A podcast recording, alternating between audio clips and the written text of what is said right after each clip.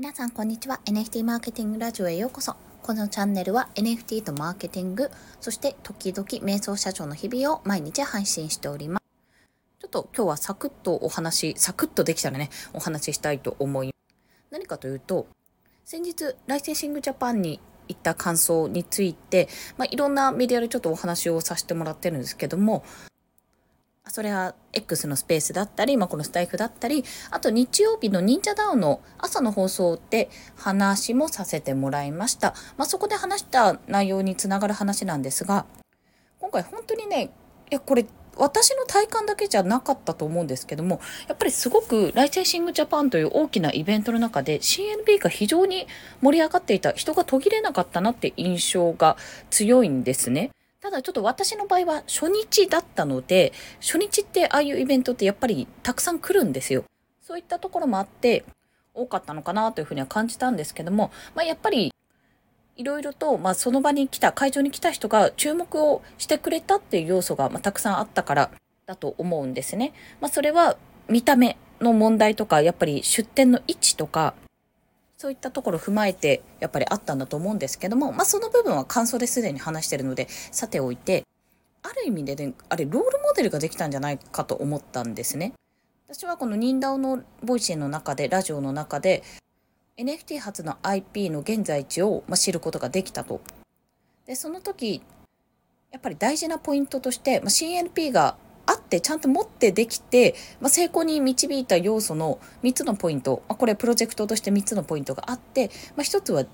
数字、まあ、ちゃんと説明できる数字データを持っていたというところ、まあ、それは2万2222枚っていう枚数の部分でも驚かれた部分ありましたしあとはまだ1年半しか経っていない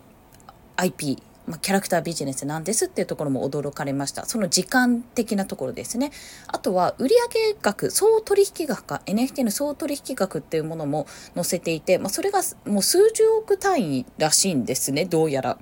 ちょっとね、資料もらってくればよかったなって失敗したなと思ってるんですけど、まあ、そんなこともあって、すごく驚かれていたっていうところ。あとは、知っているところ企業さんとか自治体さんとのコラボっていうところの実績信頼のおけるところ信用のおけるところとの実績があるということもやっぱり驚かれていた、まあ、注目された要因の一つで、ま、極論で、ね、数字だけだったら、まあ、数字といえども難しいんですけども数字だけだったらどうにかなる部分はあるんですよ。きっとねやろうと思えば。けれどもやっぱりこう自治体さんとのコラボとか企業さんとのポップアップショップとかそういったところにおいては、まあ、そこがコネだったとしてもそういったコネがあるんだなというところであこのブランド強いんじゃないかって自分たちがやることによってその自治体ともつながりができるかもしれないしその企業さんともつながりができるかもしれないっていうまあやっぱりそういった実績がものを言ってるなってところがあったんですよ。まあ、あとは単純にコミュニティメンバー一人一人の強さっていうのはものすごく感じたんですけど、まあ、そういった話をしたんですね。でその中でそれを踏まえた上でちょっと限定放送の方で今度ニンケットでもし叶うのであれば営業代行みたいなことできたらいいなってちょっと思ったんですよ。営業代行っていうとちょっと変かな。まあ、ビジネスこう商談ブースっていうのを設けてそこにあのなんだろうテーブルとかも一応用意して長テーブル用意して資料を置いとくんですよ。で忍ダオのクリエイターさんこんなクリエイターさんがいますこんな実績がありますっていうカタログを置いたりとかこれこの前リコさんが作ってくれたファンアートブックが使えるんじゃないかなって個人的には思っていてあとは、ま、希望プロジェクトこれちょっとフォーマット考えなきゃいけないんですけど希望プロジェクトがとまあ、例えばこの前の CNP だったらライセンシーを募集しているっていうところで、まあ、何を希望するかっていうところこういうところとつながりたいっていうところを自分たちができる事業と、まあ、説明と、まあ、どういったプロジェクトなのかみたいなのを、ま、アンケートとかで募集して興味を持った人にこれをあのこれをね見てもらうようにして特に企業さんとかそういった方に見てもらうようにしてもしこの場で話したいということであればおつなぎしますよとか簡単に説明が必要だったら説明しますよとか、まあ、そういったところをやれたら商談ブースのところでねできたらいいのかななんてことをちょっと思っていたんです。やっぱりねこのニンケットってお祭りなんですよ基本的に個人の即売会なのでプロジェクトとかの即売会なので個人がやっぱりベースになってくるんですけどもそのイベントを見てあなんかちょっと興味があるなって思ってくれた企業さん結構ね個人ベースでも多いんじゃないかと思うんですよね。まあ、忍ダオに入ってるけど企業さんでだったらこれもできるんじゃないって思うところつなつながる人が多いんじゃないかなって個人的にちょっと思っていて。せっかく来たんだからあこんなプロジェクトもあるならこういうの提案できそうだなっていうふうなものを持ち帰ってほしいしまあ、日曜だから日曜じゃないか土曜か土曜だからどうかは分かんないんですけども何人かね企業さんとかが来た時にやっぱり話をつなげたいんですよ。で即売からそのブースに直接行ってあの商談しましょうってことは多分難しいと思うのでガイガイしてるし。って考えたら話をするならここでやりましょうってできるところがあるといいなと感じたんですね。メインが商談スペースではないんですけども直接やっぱり話ができる場所ってなかなかないと思うのであと、あ、もうここいるんでご紹介しますねとか、じゃあこっちで担当者呼びますねとか、そういった空間が作れたらいいのかななんてことを思っていたんです。で、そこからですね、なんでそういうことをしたいかというと、まあ、つなげたいっていうところももちろんなんですけど、体験してほしいんですよね。まあ、ただ、企業さんがどこまでニーズがあるのかっていうところももちろん気になるんですけども、でもね、やっぱ例えば N コレとかも協賛をいただいてるじゃないですか。確か協賛の企業さんもいらっしゃるのと同じで目的は多分本当に行くんだったらそういったエキスポとか行った方が早いんですけどもやっぱ今このちょっと気になるのはちょっとなんかまだ花開いてないけどもすごく強いコミュニティがあるなっって感じたらちょっとそこに足を伸ばしていこうかなっていうふうに思っていただける方が、まあ、嗅覚のやっぱり鋭い方とかが来るんじゃないかなってちょっとワンチャン思っていてもちろん宣伝も必要なんですけどそういった方に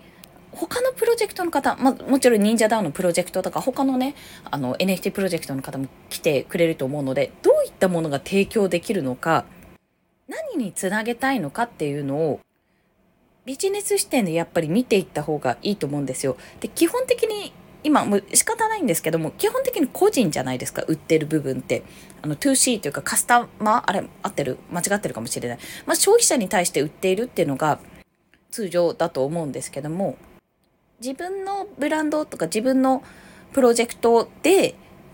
消費者に届けるのは一人一人の消費者に届けるっていうのはもちろん大事なんですがそこで例えば企業さんが絡むことによって CNP だと羽衣さんですねが絡むことによってグッズの展開とそれを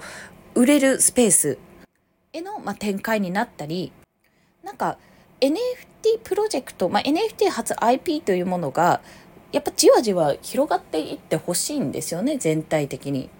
IP に限らずなんですけどそのためには何が必要かってどこを見られてるかっていうのとこの自分のプロジェクトをまあ、キャラクタービジネスだったらこのキャラクターを使うことによってどんな効果が得られるかとかどんなメリットがあるかっていうのをちゃんと提示できるかどうかっていうところだと思うんです。でその提示の時に、まあ、要は営業ができるかどうかだなって思ったんですよ。もうすごい今回、まあ、NMO 自体もそうだし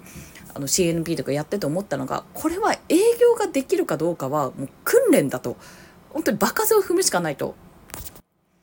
だったらもうその場数が踏める場所を自分で作る出店料っていうものがねエキスポとかだとかかって本当に100万とか200万とか普通に飛ぶんでもうそれで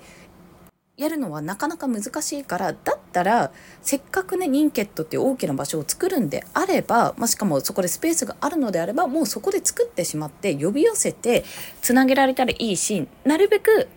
大きなねオフ会っていうところはもう変わりなくでいいと思うんですよ。そこは大きなオフ会としてやっぱりやっていただきたいんですけども、その中でも、まあ、いくつかはビジネス視点を持てて、ちゃんと営業行くぞと、取りに行くぞって思っているプロジェクトがあってもいいんじゃないかなって、そういったところとつなげられる場所を作るって需要はあるんじゃないかなと。まあでもいかに企業さんを連れてくれるかってところはやっぱり重要になってくるんですけど、だからこれがね OK だ OK が通ったらまあいけそうだったら私も今からもう半年前ぐらいですもんねだから今からガンガンここは声かけていこうと思うんですよね。ニンケットっていうのをやって商談スペースも設けるんで気になるプロジェクトとかあのやっぱ企業さんとつながりたいこういうことやりたいってプロジェクトとかあるあるのでそことおつなぎしますよってことをやれたらいいんじゃないかなということを思っているんです。それは正直ね、わかんないですよ。正直どう転ぶかわかんないし、あの、本当に来んのかなっていうところもあるんですけど、一つは、まあ本当に外からの流入ってところに来てほしいなって思うところと、プロジェクト同士でもしかするとコラボとかもね、できるかもしれないと思っているところと、あとは、あの、以前話した、まあ私はね、1人か2人しかお会いしてないんですが、以前お話しした、忍ダオの中にもうすでに NFT のプロジェクトとかコミュニティの中にいる人だけども、どこで話したらいいか分かんないって感じてる人向けに、大きくね、やっていっても、大々的にやってここであの喋れますよここで話進められますよは全然ありなんじゃないかなって思った、まあ、今日この頃でございます、まあ、そのためにやっぱり必要なのは実績数字的な実績。それはなんか100億稼げとかそういったことではなくコツコツこうやってつなげていてこういう層がありますよこういうコアファンがついていますって。そう。あ裏にねコミュニティついてるっていうのもやっぱり大きくて既存のあのすでにファンがいるブランドであるってことはねあの結構言えますよ。あとは地域的にどこに強いかとかもありだと思っててまあ、CNP の場合は結構全国展開してると思うんですが全国の地方とかにいる人でも、まあ、例えばどうだろうね東京のお土産でね、まあ、CNP が使われたとして、まあ、なんか東京版なのに CNP がね例えば使われたとしてそしたらやっぱり、まあ、東京の都民の人とかは CNP だって思ってそこで見見ますし東京の方にイベントで遊びに来た人はやっぱお土産で買う可能性も高くなると。やっぱ CNP 自分の所属している持っているプロジェクトのキャラクターが映ってるってことでやっぱり興味関心が惹かれると。一定数のお客さんを確保することもできると思いますってところもね一応説明として営業として入れたんですよ。とかね例えばですよ。そういったところも強みだと思うし自分たちでどこができてどこができないのかどういったことをやりたいのかあとはどこまでできるのか。できるできないって言っても現状できないことをこれはでも頑張ればできるんじゃないかっていうところもあるじゃないですか。その頑張ればっていうのは無理をするというより、まあ、人を集めたらとかここに声かければとかそういったところですね。いきなりゲーム作れって言われても、いや自分では作れないけども、あゲームだったらクリプト忍者、忍者ダムの中でゲームクリエイターさんいたよなとか、まあ学さんのところでクリエイターさん何人かいるから、もしかするとちょっとそっちの方で声かけられるかなとかね、そういった形でできるかと思うんですよ。例えば。できそうだったら、じゃあその横のつながりを使ってやらせてもらって、一緒に巻き込んでね、プロジェクトやろうと思いますとか、まあそういった話がね、できればいいんじゃないかなと思いまして、まあ今日はちょっと構想と妄想といろいろ混ざってしまったんですけども、これね、あの、CNP だからできたっていうのは正直あるんですよ、ライセンシングジャパンは。でも、CNP だからできたって言って、俺らできないよねはダメだと思うの。自分たちの、今の段階の自分たちでもできることはあるよねという感覚でねその法人営業っていう方もやっぱ必要になってくるかなと思いましてその場が提供に提供できるようにねちょっと頑張っていきたいと思うという、まあ、そんなお話でした。ということで本日もお聴きくださりありがとうございました。今週の木曜日ですね、お昼の12時30分から Web3 時代の働き方セミナーというものを開催いたします。えっと、ウェビナーで無料でこちら開催します。資料まだできておりません。はい。で、それに先駆けて、えっと、明日12日火曜日の何時だっけな ?15 時からにしたはず。はい。ちょっと中途半端な時間で恐縮なんですが、15時からうどん1号さんと、この Web3 時代の働き方をテーマにしてね、コミュニティワークとか DAO ワークについて、スペースをやらせていただきますので、もしご興味ある方、両方とも聞きに来ていただけると嬉しいです。概要欄にリンクを貼っておきます。ということで、今日も一日頑張っていきましょう。またねバイバイ。